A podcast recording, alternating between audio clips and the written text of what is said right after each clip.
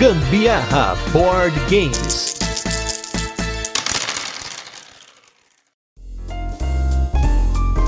Se você gosta de um jogo no estilo euro, aquele com mecânicas bem desenhadas e com bastante estratégia, vem com a gente que o jogo de hoje, além disso, tem aquele fator jogo-brinquedo que a gente sempre comenta. Eu sou a Carol Guzmão. E eu sou Gustavo Lopes e esse é mais um episódio do Gambiarra Board Games. E no episódio de hoje vamos falar sobre o jogo Oak. A gente vai fazer aquele resuminho de como o jogo funciona, depois a gente vai ter curiosidades e por fim as nossas experiências com ele, mas não sem antes o nosso primeiro bloco de destaques da semana e o nosso review retrô que a gente fala que aconteceu com os jogos que nós já falamos aqui no podcast. Em primeiro lugar, queria agradecer nossos novos apoiadores Aline Ávila e Fernando Meiwald. E se você não apoia o Gambiarra Board Games, não deixe de apoiar para você participar dessa loucura que estamos aí sem parar desde 2009. Nos destaques da semana, tivemos dois. Na verdade, vai ser um destaque diferente, porque esse é um destaque que eu tô devendo desde o ano novo. Foi o primeiro jogo que eu e a Carol jogamos em 2023, mas nós jogamos jogos diferentes. Então eu vou falar o meu e a Carol vai falar o dela. Olha só, vai ser um destaque um pouco diferente hoje. Nós estávamos numa festa de ano novo que tinha muita gente board gameira e aí a gente teve oportunidade de jogar vários jogos e aí por isso a gente teve que se dividir em mesas, né? Então na minha mesa, o primeiro jogo de 2023 foi o Seven Wonders, o clássico Seven Wonders Wonders, que eu ainda não tinha jogado. Comentei em alguns episódios que já jogamos outros jogos da linha do Seven Wonders, né? Agora a gente já jogou o Arquitetos, o Seven Wonders do e o Seven Wonders agora. Eu joguei, Carol não. Jogamos numa mesa em cinco pessoas e foi uma experiência muito legal porque eu consegui entender o porquê o Seven Wonders é um jogo clássico que continua vendendo. Ele é um jogo mecanicamente muito legal, você tem aquele draftzinho, né, que você pega uma carta, coloca na mesa, todo mundo revela, passa as cartas pro próximo e aí você tem essa rodada, né, de cartas que passa pela mesa. Mas não apenas isso, mas ele tem uma série de outras coisas que você faz no jogo. Você tem a, a parte da guerra, né? Que você pode brigar com os oponentes que estão nas laterais. Você pode acumular ciência, você pode comprar cartas, como o próprio Seven Wonders Duel e o Seven Wonders Architects também tem. Eles herdaram, né? Do Seven Wonders. Mas o que eu gostei mais do jogo é que em 30 minutos a gente jogou um jogo para 5 pessoas sem nenhum OP. Assim, foi tudo muito rápido. Por isso que eu gosto muito de ação simultânea. Nesse sentido, ação simultânea ajuda muito, né? Jogou, tá, colocou na mesa, pá, fez tudo que tem que fazer. Enfim, gostei muito do Seven Wonders. Não sei mais agora qual eu gosto mais, se é o Seven Wonders, o Arquitetos ou o Duel. Estou mais tendendo pro Seven Wonders clássico, depois o Seven Wonders Duel e depois o Arquitetos. Mas como o Seven Wonders Duel a gente jogou bastante e esses outros dois da linha nós só jogamos uma vez, só o tempo dirá se o gosto por um específico vai perdurar ou não. E meu primeiro jogo foi o Fake Artist Goes to New York, que é um party game daquele da família do Gypsy Adventure, muito legalzinho. É um jogo que na realidade você consegue elaborar ele em casa ali, só utilizando de papel sulfite, enfim, canetinha e uma folha sulfite onde você consiga passar ali para todo mundo. Cada um tem que complementar uma linha na realidade que o outro vai estar tá fazendo. Então você não pode em momento algum fazer duas linhas. Você inicia num ponto, você não pode tirar a caneta até o próximo ponto. Você pode fazer um desenho tamanho que você quiser, mas não pode tirar a caneta do papel. E eu achei muito legal.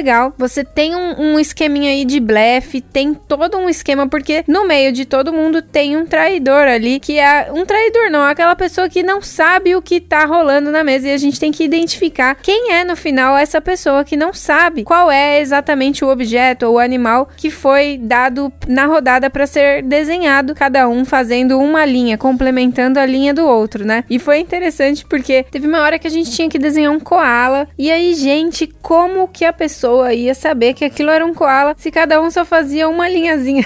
Eu tentei fazer ali o narizinho do koala, que é aquele nariz característico, redondinho, meio achatadinho, e aí dali para frente só foi degringolando o negócio. Cada um joga duas vezes, né? E aí cada um tendo feito suas duas rodadas ali, contribuído com seus dois riscos, né? Com suas duas linhas ali, contribuindo pro desenho. Aí todo mundo tem que apontar para quem acha que é a pessoa traidora ali no meio, né? Foi muito legal, deu muita risada, foi demais. Esse é um que dá pra gente testar pra entrar na nossa contagem, né? Já que dá pra jogar sem precisar de uma carta específica, né? E como a Carol falou, né? É da família do Gypsy Adventure, né? Que são esses jogos de caixinha da Oink Games, que muita gente agora tem dado mais atenção com o sucesso do Scout. E também aqui no Brasil, da galera começar a falar sobre o Maskman. Tem muito jogo para ser explorado da Oink Games. Vamos ver aí se no futuro essa editora abre as portas para poder exportar os seus jogos em um preço que não seja proibitivo. E agora, fechando aqui o nosso primeiro bloco, o nosso review retrô, nós temos um jogo que eu adoro, que é o Innovation.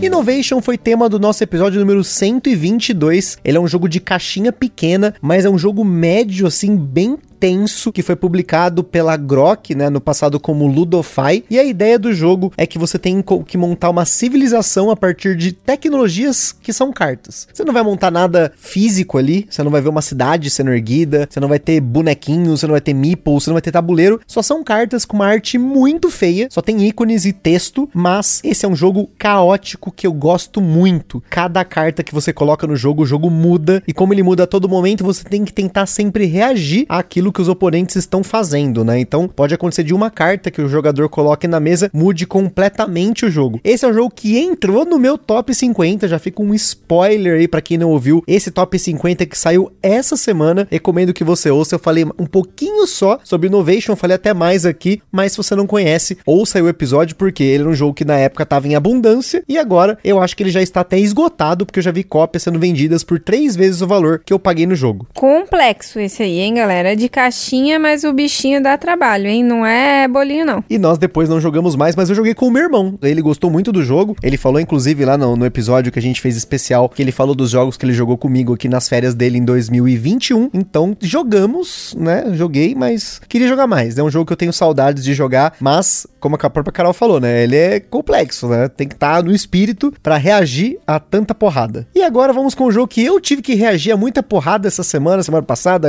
retrasada, mas vocês vão ouvir mais um pouquinho sobre ele, que é o jogo Oak.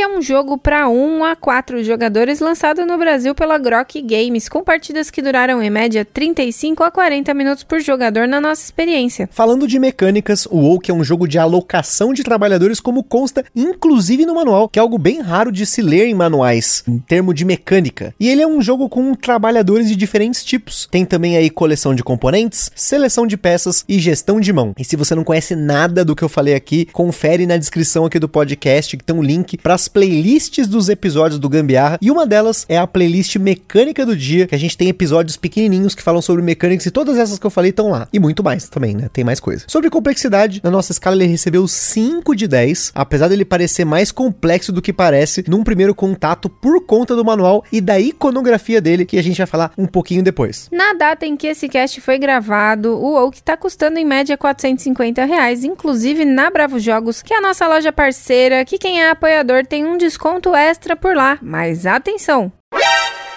O Ministério do Gambiarra Board Games adverte: os jogos de tabuleiro, como qualquer hobby, podem acender uma vontade compulsiva de sair comprando tudo. Porém, recomendamos que você não compre por impulso. Sempre procure a opinião de outros criadores de conteúdo, gameplays, formas de alugar ou, caso disponível, jogar o jogo de forma digital antes de tomar sua decisão. No centro de uma floresta vasta, porém escondida, se destaca um poderoso carvalho sagrado, uma árvore que dizem que já era uma muda quando o mundo era jovem, e que a partir de sua madeira foram criados os primeiros animais e humanos. Ordens de druidas de todas as partes se reúnem em torno de suas raízes em busca de conhecimento e de glória. Embora muitas dessas ordens são acolhidas pelos ramos do carvalho sagrado, somente uma ordem será escolhida pelo espírito sagrado para aprender seus segredos mais profundos. Em Oak, os jogadores controlam controlam uma dessas ordens druídicas que buscam ser escolhidas pelo Carvalho Sagrado. A sua ordem começa pequena, porém, conforme o jogo passa, você tem opções de expandi-la recrutando mais druidas, transformá-los em druidas anciãos com habilidades únicas, fazer amizade com criaturas místicas, aprender poderosas poções, desvendar o segredo de artefatos e construir lugares sagrados ao redor do acampamento da sua ordem. O jogo é jogado em cinco rodadas que possuem três fases: a fase do amanhecer amanhecer, que é uma fase de renda, a fase do dia, que é onde boa parte do jogo acontece, e o anoitecer, que é uma fase de manutenção. Durante o dia, os jogadores poderão usar cartas de debate ou espaços de ação especiais. No geral, tanto as cartas de debate quanto para os espaços de ação especiais, você vai precisar dos seus druidas, que são nove, sendo seis que começam no pé do carvalho e somente três no seu tabuleiro de jogador, e você vai poder usá-los de maneiras diferentes. As cartas de debate são cartas de ação para poder executar ações ações, ou com seus druidas que estarão disponíveis no seu tabuleiro pessoal, que poderão ser alocados em um dos três espaços de um dos três templos no tabuleiro principal do jogo, ou você vai poder andar com seus druidas nos ramos do carvalho, que é uma outra área do jogo do tabuleiro principal, que te dá pontos e renda dependendo de um gatilho do jogo. Já os espaços de ação especiais são espaços que podem estar no seu tabuleiro pessoal. Cada jogador tem uma ou duas ações que são diferentes de tabuleiro para tabuleiro. Pode ser um espaço de artefato ou um espaço especial do tabuleiro principal, que serve para você construir um menir, que é uma carta que é colocada no seu tabuleiro de jogador para ganhar 6 pontos de vitória. As ações de artefato do seu tabuleiro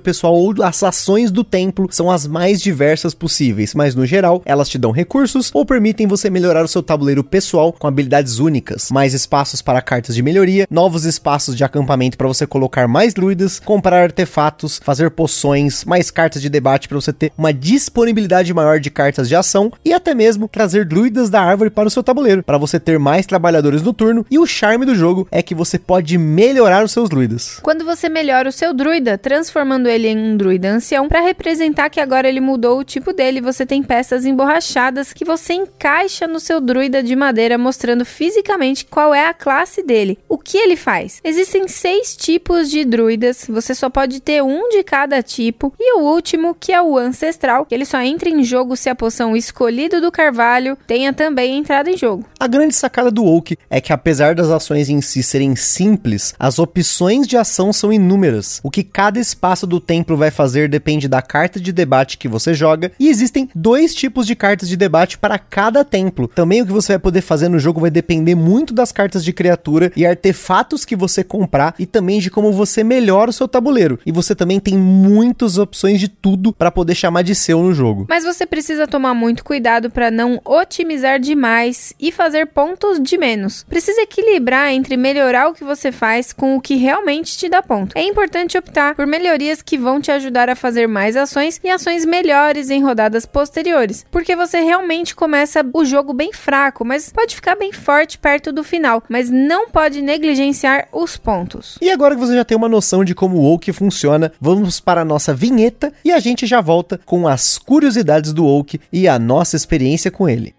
Este programa é um oferecimento dos nossos apoiadores do Catarse. Se você ainda não apoia o Gambiarra Board Games, não deixe de apoiar para contribuir com a produção deste podcast, participar na escolha dos temas e dos jogos, concorrer a sorteios de vouchers nas lojas parceiras, desconto para comprar seus jogos na Bravo Jogos e acesso a conteúdos exclusivos, como o podcast secreto do grupo do WhatsApp do Gambiarra. Além disso, o Gambiarra Board Games tem o apoio da Acessórios BG, os melhores acessórios para jogos de tabuleiro do Brasil. www.acessoriosbg.com.br Bravo Jogos, a sua loja de jogos de tabuleiro modernos. www.bravojogos.com.br. Utilize na sua compra o cupom Gambiarra na Bravo e apoie o Gambiarra sem gastar nenhum centavo adicional. Aroma de Madeira. Jogos clássicos, acessórios em madeira e serviços de personalização. Utilize o cupom Aroma de Gambiarra para ganhar um desconto em www.aromademadeira.com.br. E também os parceiros Board Game São Paulo, o maior evento mensal de jogos de tabuleiro no Brasil, todo último sábado do mês na loja Omniverse, no bairro do Brooklyn, em São Paulo, capital. E Board and Burgers, as melhores análises de jogos de tabuleiro e lives toda sexta-feira, com a participação quase que semanal do Gambiarra Board Games. E também não se esqueça de seguir a gente lá no nosso Instagram, que é o arroba Gambiarra Board Games, para você ver mais conteúdos e interagir com a gente. E se você também curte o nosso conteúdo, compartilha com a galera. E não deixe de avaliar a gente também nas plataformas de podcast que você ouve a gente, no Spotify, no iTunes, enfim. Se tem uma forma de avaliar a gente, avalia porque aí a gente consegue alcançar mais pessoas através da plataforma. Ou que é um jogo do designer Vin Gulsens, mais um designer de primeira viagem que aparece por aqui. O Oak é o primeiro jogo dele publicado por uma editora, pois seu primeiro jogo, Castle Madness, foi publicado por ele de forma independente em 2017. Ou que foi mais uma aposta de financiamento coletivo da editora Game Brewer, que também comentamos no ano passado no episódio sobre o Paris. O jogo teve duas versões no financiamento coletivo, que foi feito através da plataforma GameFound. Teve uma versão deluxe, com inclusive a opção no idioma idioma português, e uma regular, que é a mesma vendida pela Grok. Na edição Deluxe, o jogo vem com um insert customizado, tabuleiros de dupla camada, os meeples têm uma gravação na madeira, além de vários componentes de madeira no lugar do cartonado. Nada aqui de conteúdo de jogo foi adicionado. É somente a parte estética que teve melhorias entre a versão Deluxe e a retail. O jogo foi financiado com a sua meta mínima em 7 horas, teve quase 2.500 apoiadores, sendo boa parte deles apoios para a versão em inglês do jogo, apesar da editora ter disponibilizado a versão deluxe em outros 10 idiomas. Mas boa parte da galera que mora nos outros países, inclusive o Brasil, provavelmente aguardou a edição padrão do jogo no seu idioma local, vendido também local. Afinal, temos que incluir aí o frete dessa brincadeira que geralmente é praticamente o valor do jogo quando se trata de um financiamento coletivo que vem de fora. Por fim, apesar de embaralhar as cartas só no setup. Se você quiser eslivar, são 97 cartas tamanho 57 por 89 milímetros, que é aquele tamanho sleeve quimera. Agora falando da nossa experiência aí com o Oak, acho que a primeira coisa que eu tenho que comentar aqui, que, é um ponto que eu achei negativo, que é a dificuldade com os ícones, principalmente o tamanho deles. Toda hora você tem que consultar o manual, principalmente quando sai uma carta de criatura nova, às vezes até um artefato, às vezes tá olhando assim, mas o que, que esse símbolo faz mesmo? Eu acho que o apêndice com os ícones ícones aí, tudo mais, tinha que ser separado do manual, que você poderia estar tá ali toda hora passando na mesa, ao invés de estar tá no manual em si. E o manual em si, para falar a verdade, para mim foi um ponto negativo, porque ao tentar aprender pelo manual, ele começa falando muito de conceito e depois que ele vai falar de ação. Só que como nesse jogo você faz algumas coisas dependendo da carta que você usa, e aí dependendo da carta, o, o espaço de alocação vai ter um significado diferente, e ele tem ícones que fazem a mesma coisa em outros lugares, né? Você tem, sei lá, uma carta de criatura que tem uma ação que tem um ícone parecido com o que tá no tabuleiro e aí você junta uma coisa. Enfim, nesse ponto eu achei que foi bem difícil de aprender no começo, mas mesmo na nossa última partida que já estava habituado a jogar, ainda assim eu precisei consultar o manual para relembrar o que que fazia uma carta de criatura ou outra. Não, realmente, a iconografia eu acho que ficou um pouquinho a desejar mesmo, porque é tudo muito sutil assim mesmo as diferenças entre uma ação e outra assim nos desenhos, né? Eu não sei, eu acho que eu não consigo. Dizem que a gente gente tem que criticar e dar a solução, né? Eu não consigo dar uma solução agora, não, mas há de ser melhorado, hein?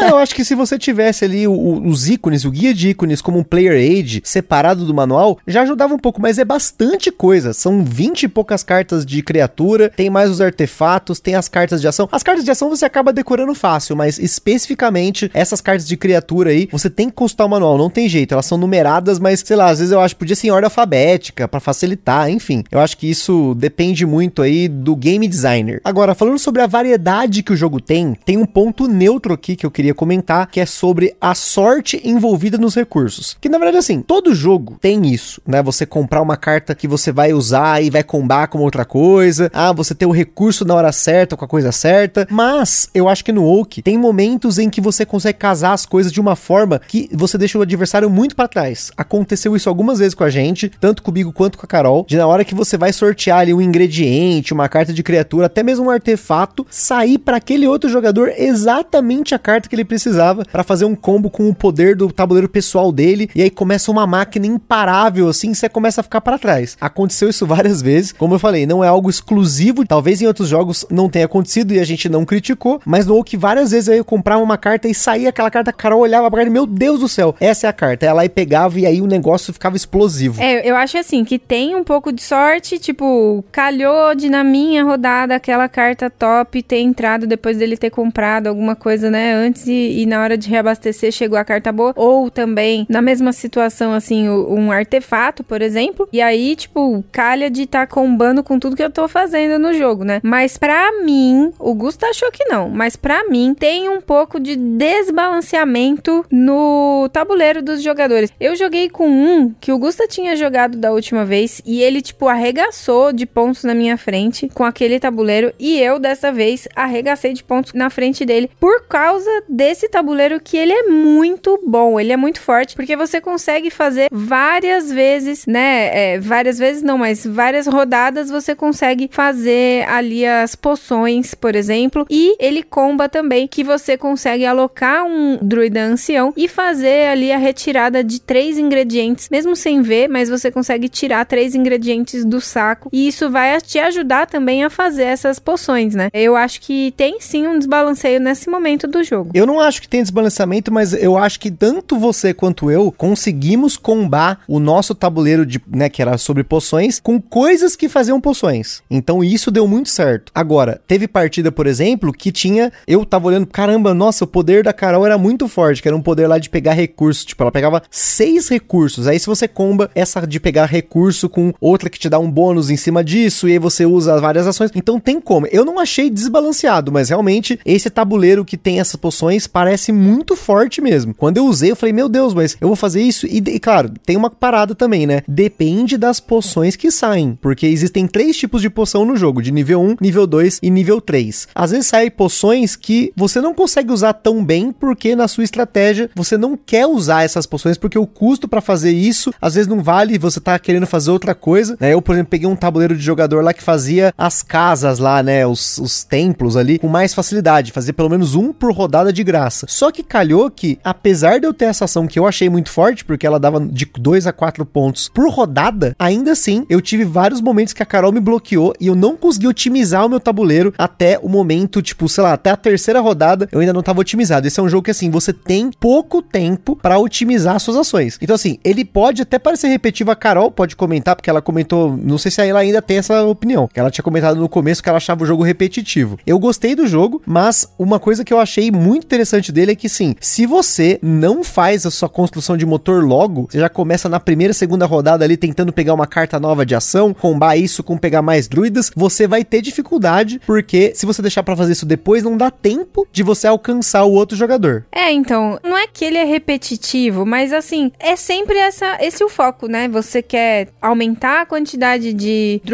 você quer aumentar a quantidade ali de itens que você tem para fazer ali a pena, a runa e a plantinha lá que eu esqueci o nome dela. Mas enfim, você toda hora tá atrás disso para conseguir fazer as suas ações. O que não tá errado. O que eu falei pro Gusto é que graças a Deus esses druidas não precisam ser alimentados, porque senão esse jogo ia ser para mim o um pesadelo. Eu gostei de Oak, achei legal sim. Agora é um jogo que tipo, para mim ficava às vezes um pouco cansativo ficar fazendo buscando sempre a mesma coisa ali. É, porque realmente os recursos no jogo são bem apertados, você tem poucas possibilidades de aumentar a sua renda, além de ter a renda que acontece lá na árvore, mas ela é muito estacional, depende do tempo. Se você tá com menos ponto que o relógio do sol lá, porque tem um marcador que ele vai avançando pelo tabuleiro, se você tá para frente dele, você não ganha os bônus, né? Essa renda da árvore, mas se você estiver para trás, você ganha. Só que parece que tem que mandar bonequinho pra árvore, para mandar bonequinho você tem que pagar a carta, e pra pagar a carta tem que ter o recurso. Então assim, tem recursos, por exemplo, que esgotam na primeira rodada, sei lá, você vai querer comprar uma carta de criatura. Você precisa de seis penas. Só que na próxima rodada você só ganha três, porque a renda é três de cada. Então no começo do jogo você começa com seis de cada, mas para você acumular de novo seis penas, tem que esperar duas rodadas ou arranjar um jeito de ganhar mais pena. Então tem muito disso. Por isso que assim, o deck de cartas de criaturas é grande e você tem que às vezes cavar um pouco, tem como resetar ele ali, né? O, o mercado ali, porque às vezes você quer uma carta que te dá mais renda. Então vocês têm que conhecer o deck. Eu acho que isso é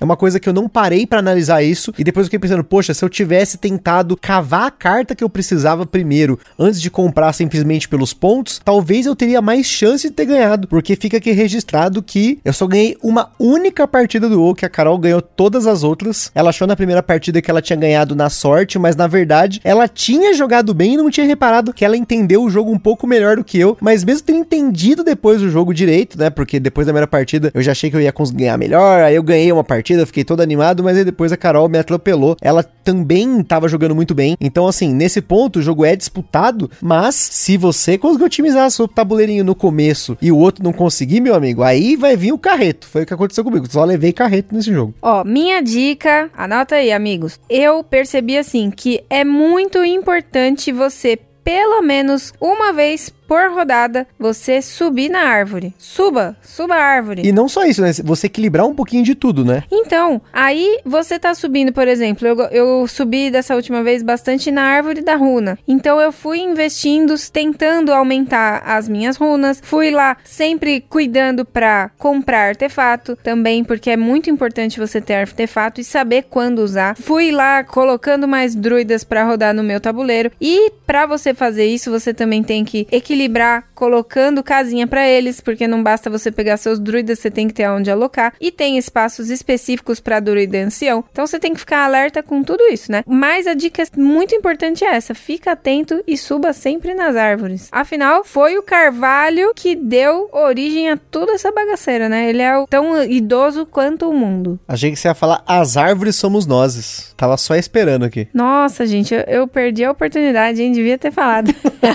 eu tive que. Ó, pra vocês, vocês verem como é que o negócio tá invertido aqui, ó. Eu tive que salvar a piada e a Carol tá colocando mais estratégia do que eu imaginei que ela podia ter enxergado aqui. Não subestimando ela. Mas é porque geralmente eu que começo a falar dessas coisas aqui. Hoje o negócio ficou bem invertido. E olha, pelos jogos que tem jogado aqui, parece que a situação tá ruim para mim aqui, gente. Vou te falar que nesse ano de 2023, eu acho que eu perdi mais do que ganhei, pelas minhas contas aqui. Oh, coitado! E como tem pouco material sobre o Woke aqui no Brasil, a gente aproveitou também para conhecer alguns reviews lá de fora e eu vi só reviews positivos desse jogo. Ele foi lançado ó, faz menos de três meses fora do Brasil, então ainda tem pouco material, mas fica aí para vocês uma dica aí de um jogo que veio pro Brasil quase que junto com o mercado exterior e que tem tudo para fazer sucesso para quem gosta desses jogos em que você precisa otimizar suas ações, que é muito apertado, você tá sempre querendo fazer mais coisas, mas você não tem tempo, então você já tem que pensar na, ah, não, na próxima partida eu acho que eu vou tentar isso, vou tentar aquilo. Tem muita carta, tem muita variação. Então nesse ponto eu curti bastante o jogo, então fica para vocês a dica aí pra gente começar o ano com um euro médio, hein? E logo logo tem mais, porque a gente tá com vários euros médios aí para falar para vocês esse ano e que espero que a gente consiga jogar mais esses jogos, mesmo que eu tenha perdido, fico feliz simplesmente pela oportunidade de dividir mesa com a Carol nesses jogos maravilhosos. Gente, muito legal. Eu acho que vocês deveriam sim experimentar o Oak. E eu acho que a gente podia começar a trocar um pouquinho de figurinha aí sobre estratégias, né, gente? Porque eu acho que, principalmente os jogos que eu não consigo refletir onde foi que eu errei, eu preciso de ajuda. Mandem aí as sugestões de vocês de quais as melhores dicas e artimanhas para cada jogo. não, pra eu conseguir é seguir. Não, não é cheater, cheating. Isso é... Não, isso aí não é cheat. Não é. Isso daí, na verdade, é troca de experiência. Não, você tem que bolar as suas próprias estratégias. Tem que pensar no jogo, prestar atenção e, ah, mas na próxima partida eu vou fazer isso, vou fazer aquilo. É assim que você cresce. É a curva de aprendizado que é tão bacana. Cada um faz do jeito que quer. Então, manda aí. Carol já tá querendo ver guia de estratégia de jogo de tabuleiro, gente. Eu não sei o que vai acontecer comigo aqui, não. Tá errado, fica denúncia. Denúncia isso aí. Mas é isso aí. Finalizando aqui, espero que tenham gostado desse episódio sobre o Woke. Tamo junto e até a próxima. Valeu, galera. Beijo, tchau. Está perdido com tantos episódios? Consulte na descrição o nosso índice completo de episódios e playlists.